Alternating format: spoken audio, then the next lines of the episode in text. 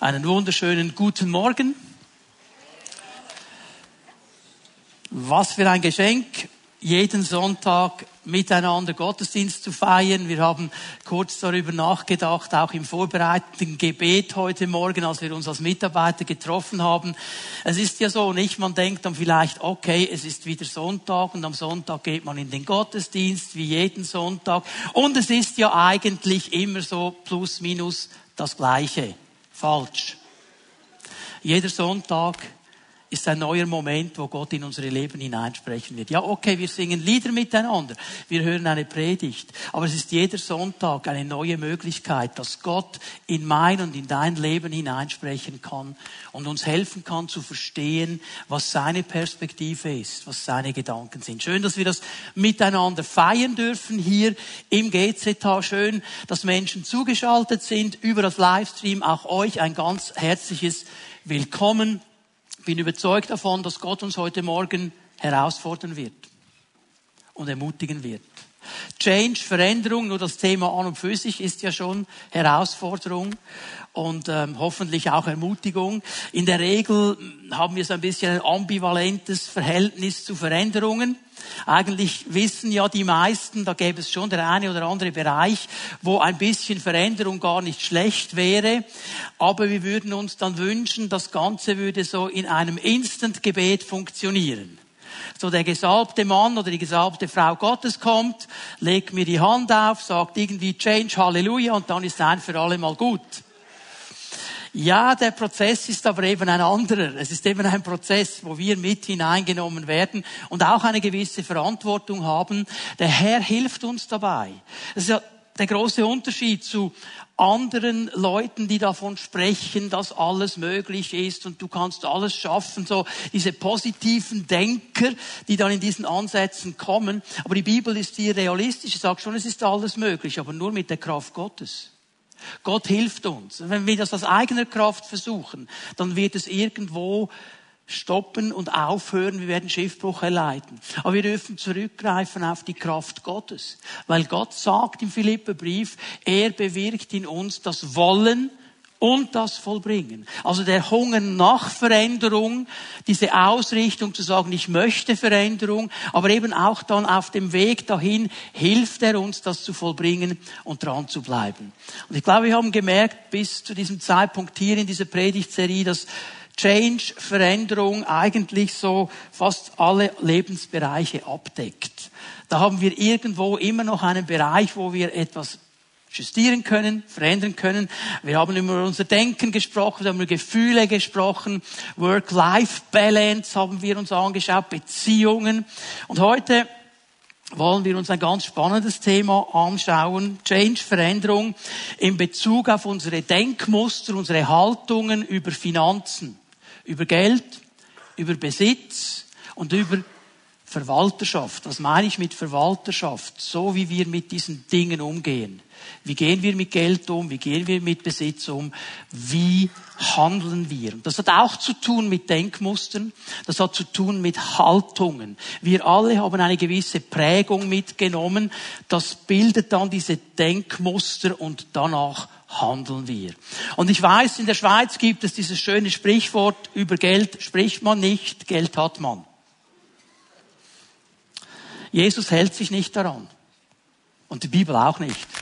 Weil sie sprechen immer und immer und immer wieder über Geld, Finanzen und Besitz. Das ist ein Riesenthema, das immer wieder kommt. Habt ihr gewusst, dass Jesus mehr über Geld gesprochen hat in seinem Dienst, weder über die Ewigkeit? Er hat mehr über Geld gesprochen als über den Himmel oder über die Hölle. Es war ein viel größeres Thema, das er angesprochen hat. Immer und immer wieder. Über die Hälfte der Gleichnisse, die wir in den Evangelien lesen, thematisieren unsere Haltung zu Geld und Besitz. Das ist immer wieder das Thema. Wenn wir die ersten drei Evangelien nehmen, Matthäus, Markus, Lukas, man spricht von den synoptischen Evangelien, weil da vieles äh, wiederholt wird, jeder oder einer aus sechs Versen spricht über Finanzen. Das ist ein Riesenthema für Jesus. Warum ist das ein Thema? Ganz einfach. Egal, was wir jetzt denken darüber. Egal, ob du jetzt hier sitzt und sagst, man spricht doch in einem Gottesdienst nicht über Geld.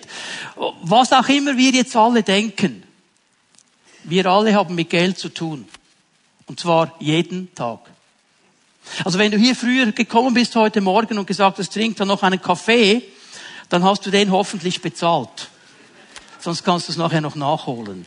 Das hat schon mit Geld zu tun gehabt. Ja, jetzt hast du vielleicht Geld rausgezählt, vielleicht hast du eine Kreditkarte genommen, heute macht man das über Apple Pay, Samsung Pay, was gibt es alle für Pays, äh, es gibt noch Twitter und so weiter. Dann hast du es nicht mehr in der Hand, so physisch, aber du hast schon mit Geld etwas zu tun gehabt. Jeden Tag, es gibt keinen Tag, wo wir nichts zu tun haben. Wir werden immer wieder mit diesem Thema konfrontiert.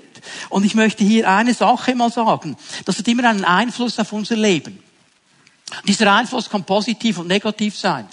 Je nachdem, wo wir stehen. Es kann einen positiven Einfluss haben auf mein Leben, es kann einen negativen Einfluss haben auf mein Leben. Jetzt ist aber wichtig, dass wir verstehen, Geld an und für sich, Finanzen an und für sich, Besitz an und für sich ist, ne, ist, ist neutral. Okay? Also weder positiv noch negativ. Wie wir damit umgehen, wie wir es handeln, wie wir es einsetzen, macht es positiv und negativ. Die Haltung, die wir haben, unsere Denkmuster, macht den Unterschied. Mit anderen Worten, die Verantwortung, die liegt bei mir und bei dir. Und es geht jetzt gar nicht über, habe ich viel, habe ich wenig. Es geht ganz grundsätzlich um Herzenshaltungen. Das ist immer das Anliegen Gottes zuerst. Er spricht unsere Herzen an. Und schau, wie ich umgehe mit Geld. Ich kann sehr viel Gutes tun, was wir jetzt gemacht haben in dieser Woche, als Gemeinde zusammenzulegen für diese Leute in dieser großen Not, Türkei und Syrien. Es ist ja genial, was zusammengekommen ist. Machen wir etwas ganz Positives. Denen Leuten wird geholfen, weil wir als Bewegung vor Ort Christen haben, die helfen, dass dieses Geld da ankommt, wo es wirklich ankommen soll. Das wird nicht irgendwo in einer Verwaltung verschwinden. Das kommt direkt vor Ort an. Das ist doch völlig positiv, oder? Ich kann aber auch negative Dinge tun mit meinem Geld. Ich kann jemanden schmieren. Ich kann Korruption begünstigen. Ich kann irgendwie mit Geld mir etwas erkaufen, das mir eigentlich gar nicht zustehen würde. Das wäre dann negativ. Es ist immer Geld. Wenn ich jetzt diesen 100 Frankenschein nehmen würde, stell dir vor, ich hätte den jetzt in der Hand. Ich kann den positiv und negativ gebrauchen. Der 100 Frankenschein ist immer der 100 Frankenschein. Was ich damit mache, ist der Unterschied. Und das ist mir der wichtige Punkt, dass wir das anfangen zu verstehen. Es geht um eine Verantwortung und die beginnt in meinem Herzen, in meinen Gedanken. Meine Gedanken haben einen Einfluss auf meine Gefühle und meine Gefühle haben einen Ausfluss in meinen Handlungen. Das ist der ganze Zusammenhang. Ich werde dieses Thema Finanzen, gesunde Finanzen in zwei Teilen abhandeln. Wir werden heute mal starten mit einem ersten Teil. Dann bin ich, Barbara, die nächsten beiden Sonntage nicht hier. Wir haben Ferien und dann in drei Wochen am 12. März werden wir den zweiten Teil noch nachschieben, damit wir dann das ganze Bild haben. Aber heute mal steigen wir ein und ich möchte eigentlich hier dranbleiben an dem, was wir schon immer gehabt haben, dieser ganzen Serie Change, Veränderung. Ich werde immer eine ganz bekannte Bibelstelle oder einen bekannten Bibelabschnitt nehmen, den die meisten wahrscheinlich kennen, wenn sie ab und zu die Bibel lesen. Und wir werden aus diesen bekannten Worten neue Dinge sehen. Das ist immer das Spannende am Wort Gottes. Du kannst es hundertmal lesen, du siehst wieder etwas. Und heute werden wir miteinander ein Gleichnis uns anschauen. Du kannst schon mal Lukas 16 aufschlagen. Das ist ein ganz spannendes Gleichnis, denn dieses Gleichnis wirft sofort Fragen auf. Es gibt schon ganz verschiedene Titel für dieses Gleichnis. Man spricht vom Gleichnis vom ungerechten Verwalter oder vom untreuen Verwalter. Und man könnte auch sagen, das Gleichnis des schlauen Verwalters, des klugen Verwalters. Und die Frage, die sich sofort stellt, wenn man das mal anliest, und das ist auch mein erster Punkt heute Morgen, was will Jesus mit diesem Gleichnis eigentlich betonen? Was ist seine Idee? Um was geht es ihm? Denn für viele, die die Bibel regelmäßig lesen, ist dieser Abschnitt ein eher schwieriger Abschnitt. Da wird uns ein Mann vor Augen geführt, wenn wir das jetzt dann gleich sehen, der eigentlich nicht sauber lebt. Ich sage es jetzt mal so. Es, es ist nicht unbedingt das Vorbild, das wir alle so auf den Podest stellen würden. Und jetzt lesen wir da, der Herr lobte diesen unehrlichen Menschen. Hallo? Denken, was ist hier falsch? Wir versuchen mal herauszufinden, um was es geht. Wir lesen an, Lukas 16, Vers 1. Jesus wandte sich zu seinen Jüngern und sagte, stoppe hier mal. Wichtig zu bemerken, Lukas 15 gab es schon drei Gleichnisse. Diese drei Gleichnisse in Lukas 15, die sind für alle. Die gehen jeden etwas an. Da geht es um ganz elementare Fragen von, bin ich gerettet, bin ich nicht gerettet? Bin ich im Haus Gottes, bin ich nicht im Haus Gottes? Und jetzt hier in Vers 16 macht Lukas, im Vers 1 vielmehr von Kapitel 16 macht Lukas klar, Jesus wendet sich seinen Jüngern zu. Also dieses Gleichnis hier, das wir jetzt sehen, das spricht in erster Linie, in erster Linie Menschen an, die gesagt haben, wir wollen Jesus nachfolgen. Menschen, die gesagt haben, Jesus, dir gehört unser Leben, du bist unser Lehrer, wir wollen von dir lernen, wo du hingehst, da wollen wir auch sein. Also mal eine Grundentscheidung ist hier gefallen. Wir wollen dir nachfolgen. Wie viel Zeit dazwischen liegt, zwischen Lukas 15 und Lukas 16, wissen wir nicht. Es kann sein, dass es am gleichen Tag war. Es kann sein, dass eine gewisse Zeit dazwischen liegt. Wir wissen es ganz einfach nicht. Was Lukas aber klar macht, was jetzt kommt, geht zuerst einmal die Jünger etwas an. Ein reicher Mann hatte einen Verwalter. Über diesen gingen Klagen bei ihm ein. Es hieß, er veruntreue ihm sein Vermögen. Da ließ er den Verwalter rufen. Was muss ich von dir hören, sagte er zu ihm. Lege die Abrechnung über deine Tätigkeit vor. Du kannst nicht länger mein Verwalter sein. Es ist wichtig, dass wir eines verstehen was für die Jünger und die Leute, die ja vielleicht auch noch zugehört haben, klar war. Die wussten, von was Jesus spricht. Wir haben hier mal einen kulturellen Unterschied, einen zeitlichen Unterschied. Jetzt müssen wir wissen, dass es zur damaligen Zeit verschiedene Formen von Verwalterschaft gab. Es gab nicht nur eine Verwalterschaft, es gab verschiedene Formen. Ich nenne euch mal zwei. Eine Form war, dass ich einen Sklaven habe, der die Fähigkeit hatte, Verwalter zu sein, und den habe ich eingesetzt über mein Haus, dass er der Manager des Hauses ist, Sklave. Okay? Der hatte nicht viel zu sagen, der hatte einfach zu tun. Hier in diesem Gleichnis geht es nicht um einen Sklaven. Es geht um die zweite Form von Verwalterschaft. Dass nämlich ein Mensch, der sehr viel Reichtum hatte, wir würden heute vielleicht von einem Großgrundbesitzer sprechen, der viele Ländereien hatte, der stellte sich einen Profi an für die Verwalterschaft. Okay? Hier lesen wir von einem Verwalter, der angestellt war. Es war ein Profi. Denn wenn er ein Sklave gewesen wäre, du kannst dir die Stelle aufschreiben, Lukas 12, Vers 42. Lukas 12, Vers 42. Wenn ein Sklave das gemacht hätte, was dieser Angestellte hier macht, wäre der Fall klar. Der wird umgebracht. Der hat sein Leben verwirkt. Hier habt ihr gesehen, der wird entlassen. Ende von Vers 2. Okay? Also, ein Verwalter. Jetzt müssen wir verstehen, wie ist das gelaufen? Wie hat das funktioniert? Hier dieser Großgrundbesitzer die sind in der, in der Regel nicht da, haben die gelebt, wo ihr Besitztum war. Die waren nicht in der Nähe, die waren vielleicht irgendwo in der Stadt, hatte eine Villa an der Küste, so wunderschön am äh, Mittelmeer, könnt ihr euch vorstellen, die schon da waren, Caesarea Philippi, diese Gegend, wunderschöne Gegend, hatte der da seine Villa, hat das Leben genossen und irgendwo im Hinterland, Galiläa und so weiter, hat er seine Großgrundbesitzer und der Verwalter, der musste ihm das managen. Und mit diesem Verwalter hatte er einen Vertrag. Okay? Der musste diesen Grund und den Besitz verwalten und die hatten einen Vertrag.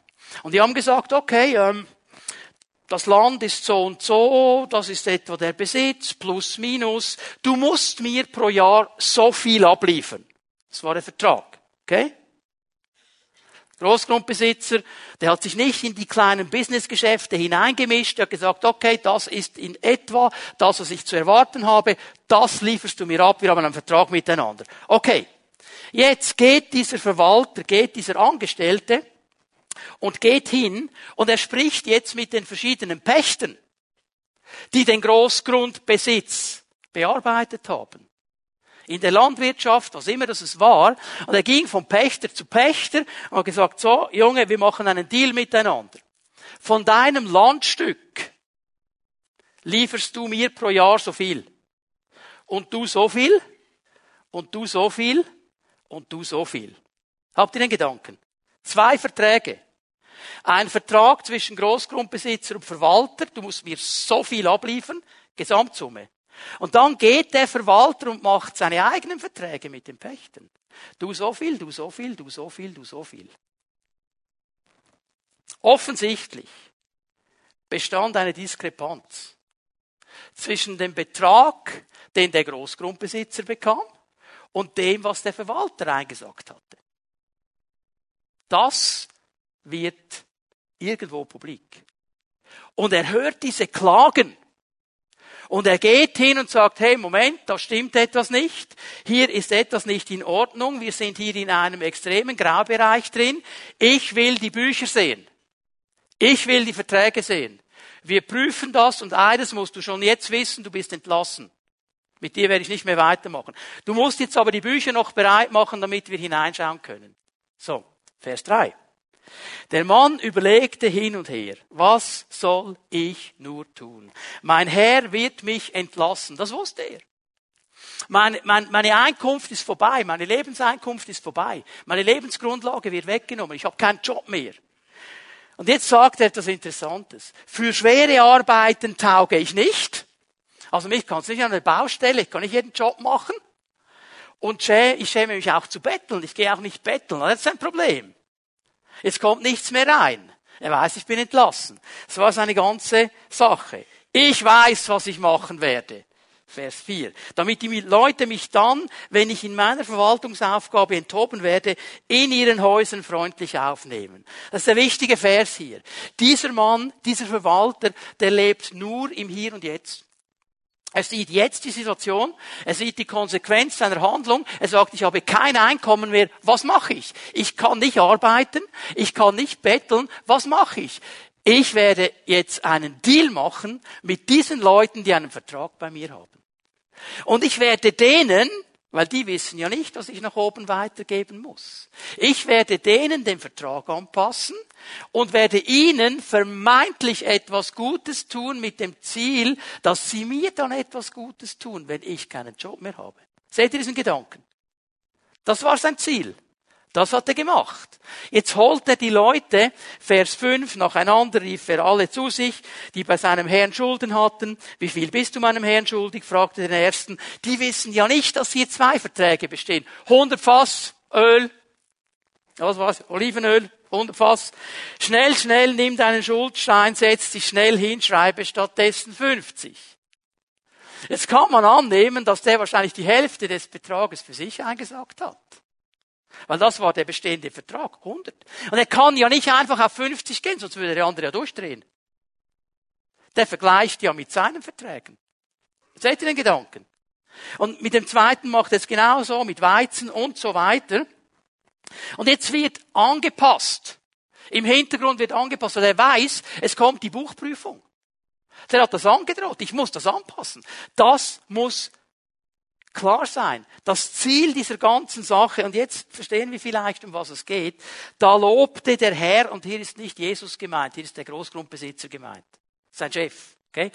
Lobte den ungetreuen Verwalter dafür, dass er klug gehandelt hat. Jetzt bitte pass gut auf. Er hat ihn nicht gelobt, weil er ungerecht war. Er hat ihn gelobt, dass er schlau ist. Seht ihr das? Das ist ein Unterschied. Er hat mit keinem Wort gesagt, es ist in Ordnung, was du gemacht hast, aber du bist schlau. In der Tat, und jetzt kommt der Zusatz von Jesus, in der Tat, die Menschen dieser Welt sind im Umgang mit ihresgleichen klüger als die Menschen des Lichts. Um was geht es hier? Es wird nicht das ungerechte Verhalten gelobt, aber die Schlauheit, Er sagt, im Rahmen dieser gegenwärtigen Welt, im Denkmuster der Welt, so wie die Welt das sieht, hat er genial gehandelt. Er hat schlau gehandelt. Jetzt für uns, und das ist die Spannung, wir wollen ja eben aus den Denkmustern der Welt herauskommen und in die Denkmuster des Reiches Gottes hineinkommen. Er hält hier einfach fest, in dieser gegenwärtigen, vergänglichen Welt hat der schlau gehandelt. Und das ist das, was meinen Kindern manchmal fehlt. Das ist das, was Jesus sagt. Und mir wurde so neu bewusst, wisst ihr, wir können von jedem etwas lernen. Auch von einem ungerechten Verwalter. Auch wenn es nur etwas Negatives ist. Und wir haben manchmal so scheue, scheue äh, fromme Scheuklappen, ich sag's mal so. Beispiel. Haben wir, du hast ein Problem mit deinem Herzen. Irgendetwas ist nicht mehr gut mit deinem Herzen. Du merkst, dass du sagst, ich muss irgendwie muss ich mit einem Spezialisten sprechen und du merkst und findest heraus, es gibt diesen Kardiologen, das ist ein Top Crack, das ist wirklich also das weltweit eine Koryphäe auf dem Gebiet von Kardiologie und jetzt kannst du bei dem einen Termin machen. Du gehst dahin zum Doktor, wie er immer heißt.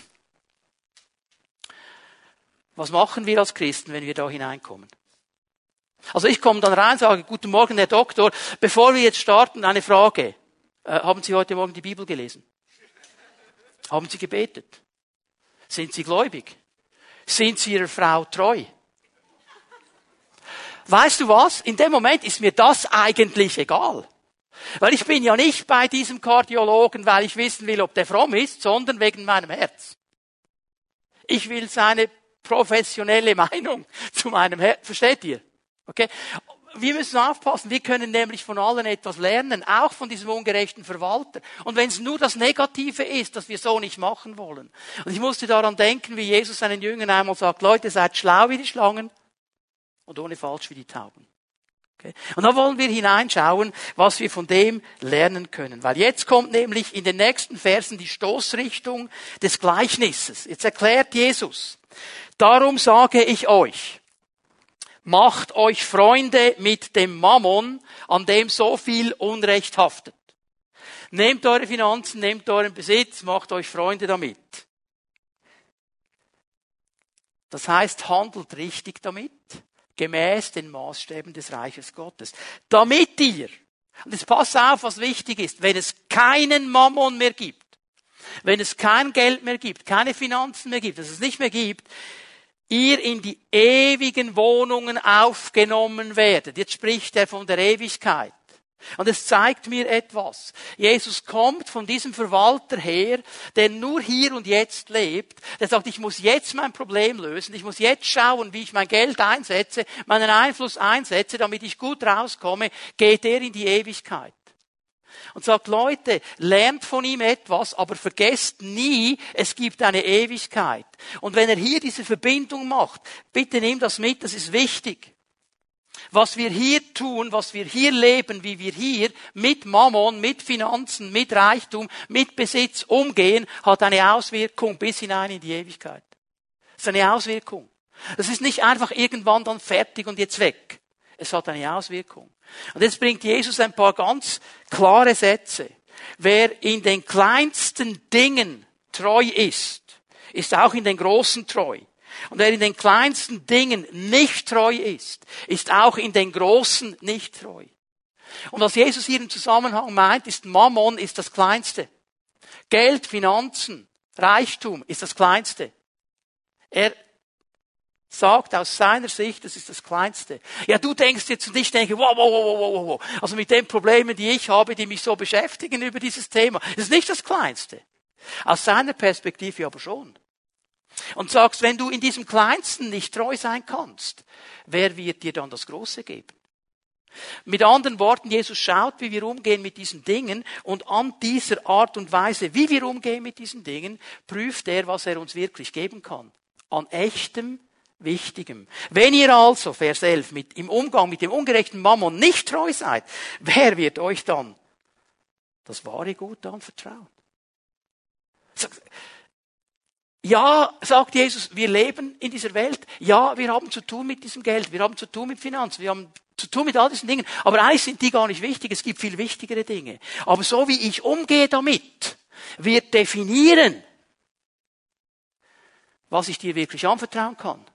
Mit anderen Worten, der Umgang mit Mammon, mit Finanzen, mit Geld ist ein Test.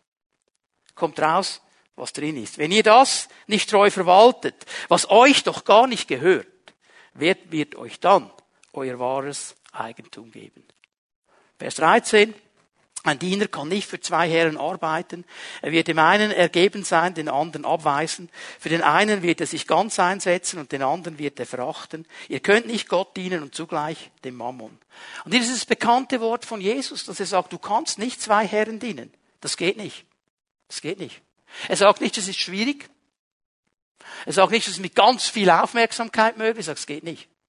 Es geht nicht. Es geht nicht. Das heißt, ich muss mich entscheiden. Ich muss mich entscheiden. Wo ist meine Loyalität? Wo ist meine Priorität? Wo ist mein Herz? Das ist das, was Jesus hier anspricht. Und ich glaube, und das sehen wir dann in den nächsten Versen auch, Jesus hatte zwei Gründe, warum dieses Gleichnis erzählt wird und vor allem den Jüngern erzählt wird. Jetzt werden wir nämlich gleich merken, dass noch eine andere Personengruppe zugehört hat.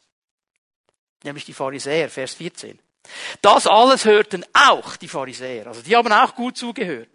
Und jetzt sagt die Bibel etwas Interessantes. Die Pharisäer, die am Geld hingen. Und sie redeten verächtlich über Jesus. Ja, was können wir uns darunter vorstellen? Wahrscheinlich so, ja, okay. Ich meine, er sagt ja ein paar gute Dinge und er checkt schon so gewisse Zusammenhänge und äh, auch über die Theologie hat er einiges zu sagen, ist schon ein guter Lehrer, aber finanzmäßig unterste Schublade. So ein Blödsinn. Jetzt geht doch so nicht. Vers 15.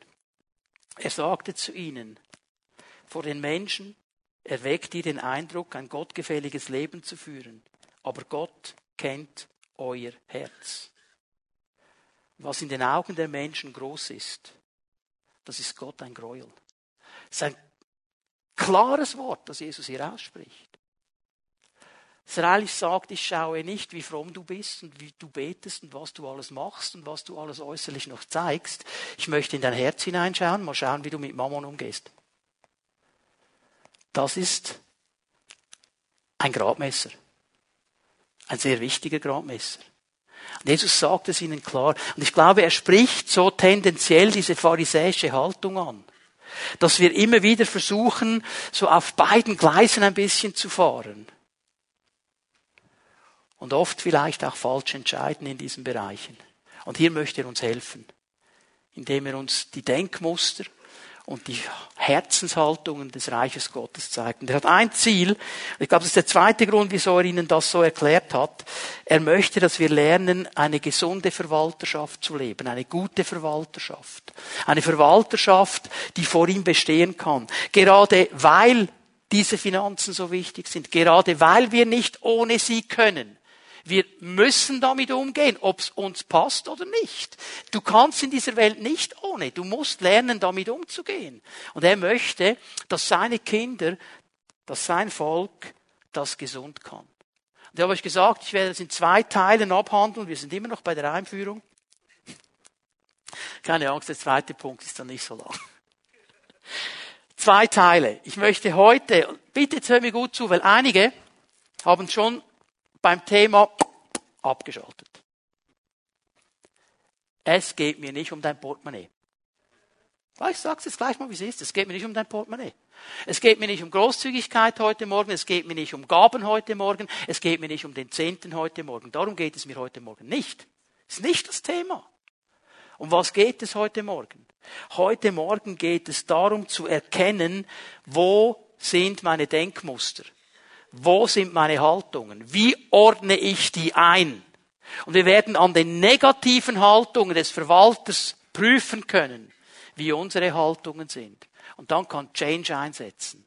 Also heute geht es mir wirklich um diese Haltungen. Und dann, nach meinen Ferien, werden wir uns mal dann positiv ausrichten und über das Wohin nachdenken. Wohin sollte das Denken denn verändert werden? Auch das ist drin in diesem Gleichnis, wo Jesus seine Ansätze uns klar macht. Aber jetzt mal in einem zweiten Punkt möchte ich euch drei Herzenshaltungen zeigen, drei falsche Ansätze die dieser Verwalter gelebt hat. Und von denen ich merke, dass wir alle zusammen immer wieder herausgefordert sind. Du kannst bei mir anfangen und bis zum Hintersten zählen. Wir alle sind immer wieder herausgefordert in diesen Haltungen. Und wir müssen lernen, damit umzugehen. Und die erste falsche Herzenshaltung, die ich sehe, ist ganz einfach die, wir sind Verwalter, nicht Besitzer. Wir sind Verwalter, nicht Besitzer. Ich weiß, wir reden von meinem Haus, meiner Wohnung, meinen Kleidern, meinem Auto und so weiter. Okay? Wir sind nicht Besitzer. Wir sind Verwalter. In Vers 2 noch einmal. Er kommt und sagt, hey, hallo, du musst mir Rechenschaft ablegen. Ich werde die Bücher jetzt anschauen.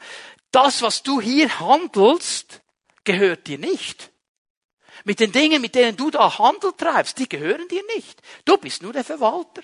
Du bist nur der Manager hier. Das gehört dir nicht. Du gehst mit dem, was dir nicht gehört, so um, als wäre es dein Besitz. Du bist nur der Verwalter. Du bist nicht der Besitzer.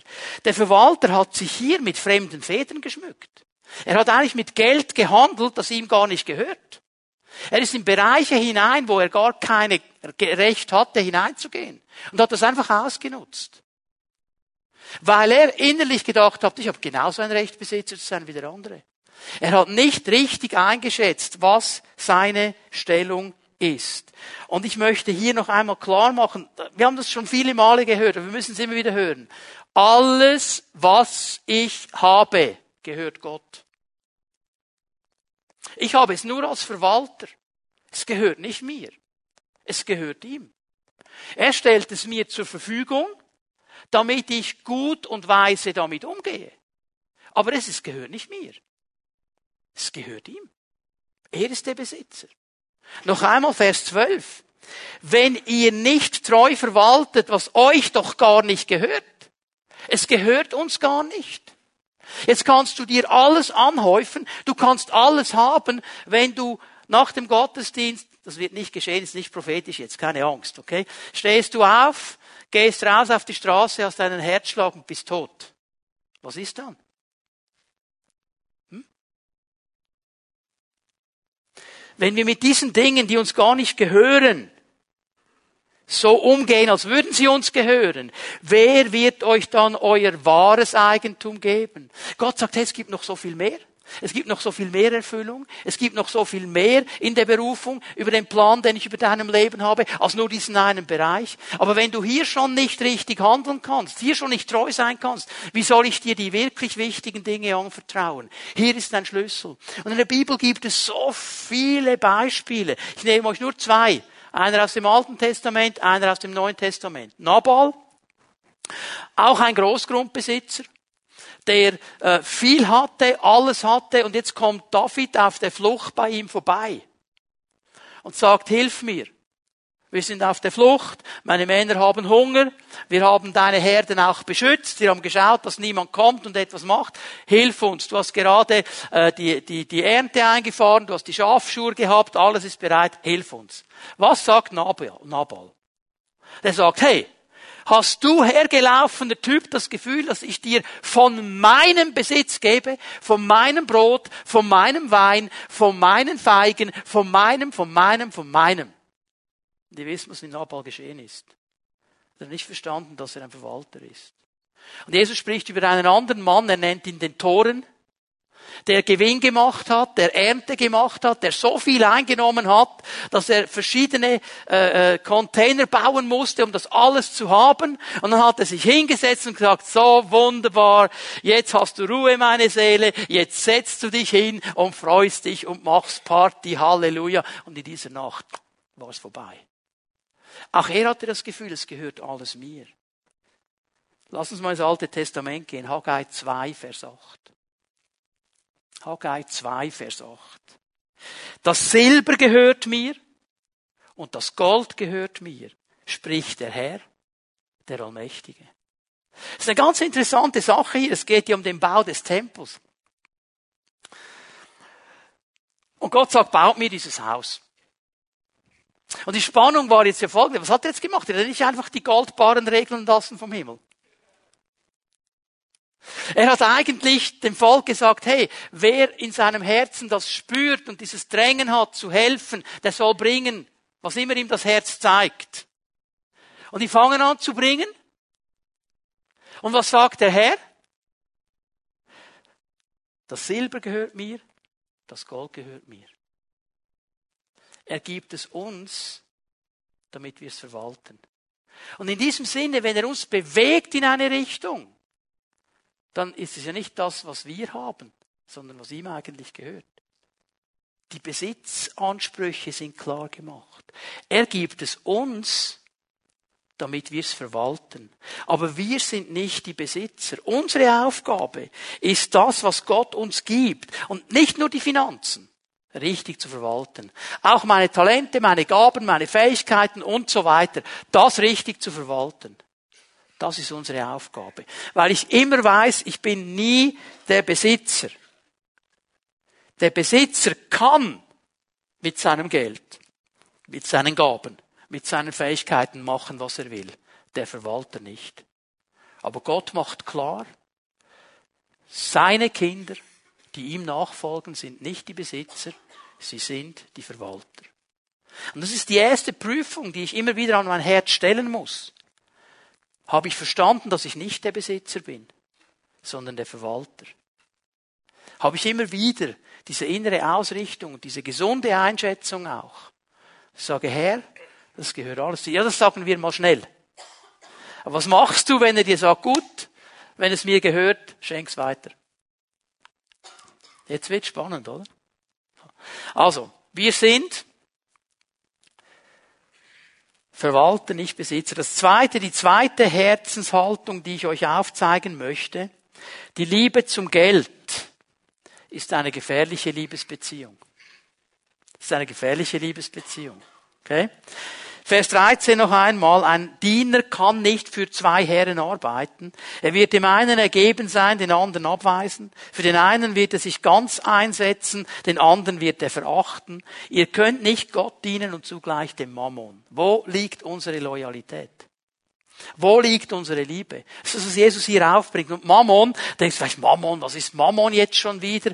Auch hier für die Leute der damaligen Zeit ist es klar, was Mammon war. Mammon war eine Gottheit, ein Götze aus dem syrisch-babylonischen Gebiet, importiert nach Israel. Und dieser Mammon war eigentlich ein ganz spezieller Götze, ein spezieller Gott. Er war der Gott des Reichtums, der Finanzen, des Besitzes. Und die Botschaft, die mit Mammon kommt, ist eigentlich einfach die, wenn du genug hast von mir, wenn du genug Mammon hast, wenn du genug Reichtum hast, wenn du genug angeschäfelt hast, dann ist alles möglich. Und wenn du all das hast, dann brauchst du Gott eigentlich gar nicht mehr. Dann kannst du selber schauen. Das ist der Hintergrund dieses Götzendienstes an Mammon. Es ist ein arroganter, stolzer Geist, der versucht, Gott zu ersetzen. Er will da hineinkommen. Und er will uns dahingehend bringen, dass wir ihm vertrauen und nicht mehr unserem Vater im Himmel. Dass es uns wichtiger ist, was auf der Mammon-Seite läuft, als von unserem Vater im Himmel her. Das ist die Spannung daran. Und darum sagt Jesus das glasklar. Ihr könnt nicht Gott dienen und dem Mammon. Das geht nicht. Das geht nicht. Mit anderen Worten, Mammon sucht den Dienst und die Hingabe des Menschen. Er macht alles, um Menschen an sich zu binden. Und dann sagt Jesus, du musst deine Loyalität prüfen. Mammon will uns dazu bringen, dass wir ihm vertrauen, statt Gott. Und so auf diesem Weg kommt Mammon zur Herrschaft über das Leben des Menschen. Dave hat die Stelle schon gelesen, Matthäus 6, Vers 21. Denn da, wo dein Reichtum ist, dein Schatz, dein Mammon, da ist auch dein Herz. Da ist deine Loyalität. Das ist die Verbindung, die Jesus hier macht. Ein Leben geprägt von einer geteilten Loyalität kann nicht funktionieren. Wenn wir versuchen, dauernd auf beiden Schienen ein bisschen zu fahren, es wird nicht funktionieren. Auch darüber hat Paulus etwas zu sagen im 1. Timotheus 6, Vers 10. Auch das eine bekannte Stelle. Gut zuhören. Die Liebe zum Geld ist die Wurzel aller möglichen Übel. Also nicht das Geld. Die Liebe zum Geld. Okay? Also Geld ist neutral.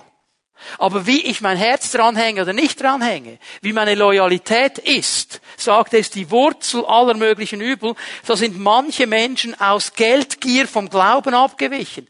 Mammon, Gott. Okay? Das, was Paulus hier sagt. Aufgrund der falschen Herzensausrichtung, der falschen Loyalität, der falschen Priorität sind sie abgewichen vom Glauben sind nicht mehr in der Vertrauensbeziehung mit ihrem Herrn, wo sie sein sollten und haben sich selbst viele Schmerzen zugefügt. Sich selbst. Du zerstörst dich selber. Ich muss wissen, wenn ich diese Haltung aufrechterhalte und dem Mammon nachrenne, ich zerstöre mich selber. Ist das, was im geistlichen Bereich läuft. Die Bibel ist glasklar. Und warum sagt sie uns diese Dinge? Weil sie nicht will, dass wir Schaden nehmen. Weil sie will, dass wir uns gesund und klar und gut entwickeln. Das Herz der ganzen Sache ist eine Frage des Herzens. Wo liegt meine Loyalität?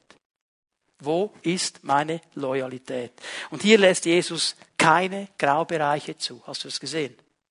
Es ist nicht möglich. Es gibt schwarz, es gibt weiß, es gibt kein Grau.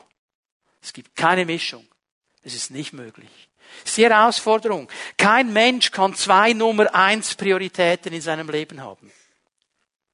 Ich weiß nicht, wie du sagst, wenn du deiner Frau oder deinem Mann sagen würdest, also Schatzi, du bist eigentlich schon Priorität Nummer eins, aber gleichzeitig ist meine Arbeit auch noch Priorität Nummer eins. Ich weiß nicht, ob dein Partner sagen will, so cool. Gehen wir davon aus, wäre ich einverstanden. Also, ja, hallo jetzt. Bin ich jetzt Nummer eins oder nicht? Und der Herr sagt genau dasselbe. Es geht nicht Gott und Mammon zusammen. Die Frage ist Gott oder Mammon. Wo liegt meine Loyalität? Das ist das Zweite, was ich sehe. Und das Dritte, das ich an diesem Verwalter sehe, für ihn war Geld der Garant für Sicherheit und Zufriedenheit. Es war für ihn offensichtlich klar, wenn du nochmal hineinliest in Vers 3, kommt es ein bisschen raus, nicht? Er merkt, jetzt werde ich entlassen. Was mache ich jetzt? Jetzt habe ich alles verloren. Sicherheit verloren, Glück verloren, arbeiten kann ich nicht, schaufeln kann ich nicht, betteln will ich nicht, keine Chance mehr. Also hier hat er eigentlich sein ganzes Vertrauen hineingelegt. Die Sicherheit, der Garant für Zufriedenheit des Verwalters war sein Geld sein Besitz, was er eingenommen hatte, hat er sich ein Leben aufgebaut und gesagt, cool, jetzt bin ich in einer Sicherheit. Und weißt du, hier müssen wir auch, gebe euch mal eine Bibelstelle aus dem Alten Testament noch einmal, Prediger 5, Vers 9. Prediger 5, Vers 9. Wer das Geld liebt, bekommt vom Geld nie genug. Harte Aussage, oder? Wer das Geld liebt, bekommt vom Geld nie genug. Wer den Luxus liebt, hat nie genug Einnahmen. Auch das ist Windhauch. Also Chebel, das hebräische Wort Chebel, ist das wichtige Wort im Buch des Predigers, das kommt über 35 Mal vor. Und Chebel bedeutet Nichtigkeit, es bedeutet Leere, es bedeutet Bedeutungslosigkeit, es ist gar nichts. Und das Problem des Predigers war ja, dass er diesem Chebel nachgerannt ist. All diesen Dingen, wo er dann sagen musste, aber es ist nichts, es ist nichtig. Und er sagt hier, Leute, diesen Dingen nachzurennen, ist nichtig. Es bringt uns nicht weiter. Ein Interview gelesen von einem Milliardär. Und da wurde diesem Milliardär wurde eine Frage gestellt. Milliardär, okay, nicht Millionen, Milliarden. Wie viel Geld braucht es, um sicher, zufrieden und glücklich zu sein? Wie, was ist die Antwort des Milliardärs? Immer ein bisschen mehr, als ich momentan habe. Ehrliche Antwort. Immer ein bisschen mehr, als ich momentan habe. Das ist hier ganz ehrlich. Er hat verstanden, eigentlich ist das nicht der Garant, der Garant für meine Zufriedenheit und für meine Sicherheit. Das kann nur der Herr sein. Das kann nur der Herr sein. Und das hat dann auch der Prediger am Ende seines Lebens wieder bemerkt. Er kommt zurück zum Herrn. Er versteht, alles, was ich hier gesucht habe, ist eigentlich Nichtigkeit. Wo liegt meine Loyalität? Möchte ein Wort des Paulus noch bringen zum Abschluss hier. Und dann werden wir beten miteinander. Philipper 4, Vers 12. Ich weiß, was es heißt, sich einschränken zu müssen. Und ich weiß, wie es ist, wenn alles im Überfluss zur Verfügung steht. Paulus sagt, ich habe beides erlebt. Zeiten des Mangels erlebt, ich habe Zeiten des Überflusses erlebt. Mit allem bin ich voll und ganz vertraut. Satt zu sein und zu hungern, Überfluss zu haben und Entbehrung zu ertragen. Er sagt, ich kenne beides. Und jetzt kommt der wichtige Nachsatz. Und jetzt müssen wir aufpassen. Diese Stelle nehmen wir gerne und legen sie auf alle möglichen Gebiete aus. Paulus sagt sie im Zusammenhang mit dem Umgang von Besitz, Reichtum, Finanzen. Nichts ist mir unmöglich. Also was, von was für einem Nichts redet er hier? Geh nochmal zu Vers 12. Es ist mir möglich, mit wenig zu leben. Es ist mir möglich, mit viel zu leben. Das ist das, was er anspricht. Nicht andere Dinge. Nicht andere Dinge. Das spricht er hier an. Okay? Es ist mir möglich, mit wenig zu leben und zufrieden zu sein. Es ist mir möglich, mit viel zu leben und zufrieden zu sein. Warum kann ich das? Schlüssel. Der, der bei mir ist, macht mich stark. Der Schlüssel ist nicht, was ich äußerlich habe, sondern wer bei mir ist. Ob der Herr da ist. Der Herr, der gesagt hat, ich bin dein Versorger. Der Herr, der gesagt hat, ich werde dafür schauen, dass du durchkommst. Du musst nicht immer Überfluss haben, du wirst aber auch nie untergehen. Ich werde da sein. Ich bin dein Versorger. Lerne mit dem zufrieden zu sein, was jetzt gerade da ist. Lerne das zu genießen. Lerne das in Dankbarkeit zu verwalten. Das ist der Schlüssel. Die, die das Reich Gottes suchen, zuerst ihre Loyalität darlegen, ihre Priorität darlegen. Jesus sagt, sie werden alles bekommen, was sie brauchen. Nicht was sie wollen, was sie brauchen. Das ist der Schlüssel hier. Und das können wir lernen von diesem Verwalter.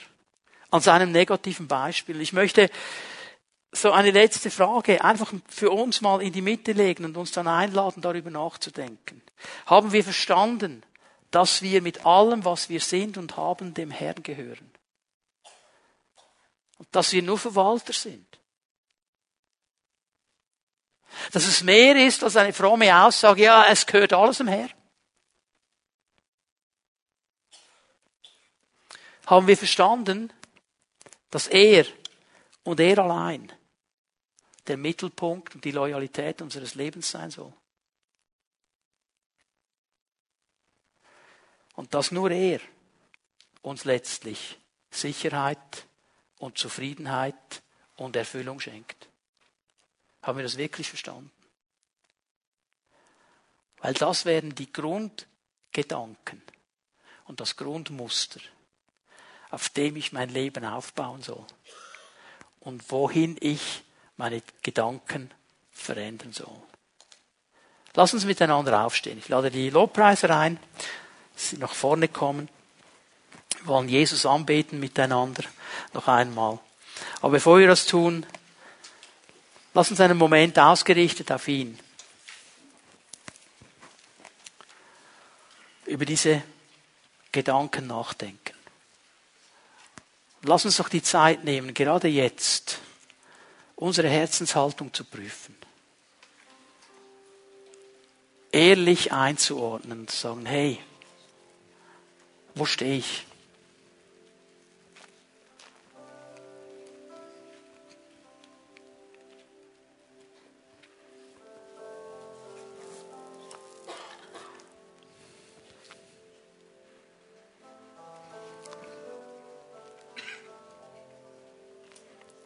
Und ich möchte einladen, dem Herrn eine Antwort zu geben. Wenn er zu deinem Herzen gesprochen hat, dass du ihm eine Antwort gibst. Dass du dich einlässt auf das, was er dir gesagt hat. Und in seiner Kraft und mit seiner Hilfe anfängst Schritte zu gehen in diese Richtung, die er dir gezeigt hat. Ich möchte euch einladen, dass wir für einen Moment unsere Augen schließen. Dass niemand herumschaut jetzt in diesem Saal. Ich bin mir bewusst, dass dieses Thema ein delikates Thema ist. Und ich bin mir bewusst, dass die Worte, die Jesus spricht, klare Worte sind. Aber Jesus spricht sie nicht, um uns irgendwie niederzumachen. Er spricht sie, um uns zu helfen, dass unsere geistlichen Leben sich in die Richtung entwickeln, wo er sie haben möchte. Und darum lade ich dich ein, während wir unsere Augen geschlossen halten, wenn Gott zu dir gesprochen hat, wenn er dir etwas aufgezeigt hat und du ihm sagst, Herr, ich möchte das ernst nehmen, ich werde anfangen, das umzusetzen, dann lade ich dich ein, da wo du bist, während niemand herumschaut, deine Hand auszustrecken zum Herrn und dann werde ich gerne für dich beten. Zeig ihm einfach deine Hand. Danke, Herr. Ja. Danke, Jesus. Herr, du siehst diese Frauen und Männer, die ihre Hände ausstrecken zu dir. Du hast sie angesprochen. Du weißt und sie wissen, um was es genau geht. Und Herr, ich danke dir, dass du ihnen jetzt in diesem Moment begegnest. Herr, mit deiner Kraft und deiner Gegenwart und dass du genau das tust, was du verheißt in deinem Wort, dass du nicht nur das Wollen hervorbringst, das Wollen für Veränderung, sondern eben auch das Vollbringen schenkst, dass du mit ihnen jetzt einen Weg gehst, dass Haltungen und Denkmuster sich verändern. Und ich danke dir dafür, dass das jetzt startet durch deine Kraft und deine Gegenwart.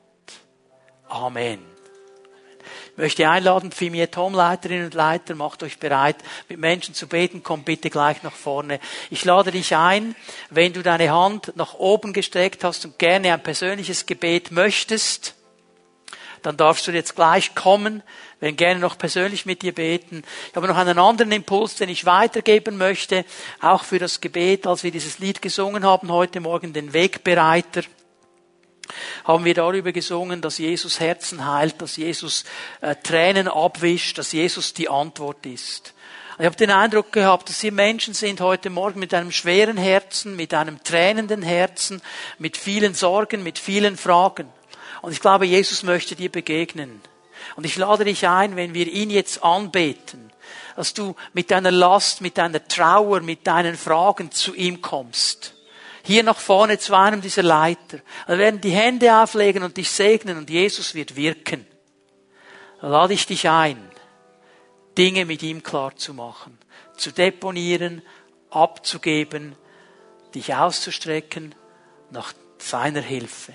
Er ist die Antwort. Jetzt lasst uns Jesus anbeten und du darfst gerne kommen und Gebet in Anspruch nehmen.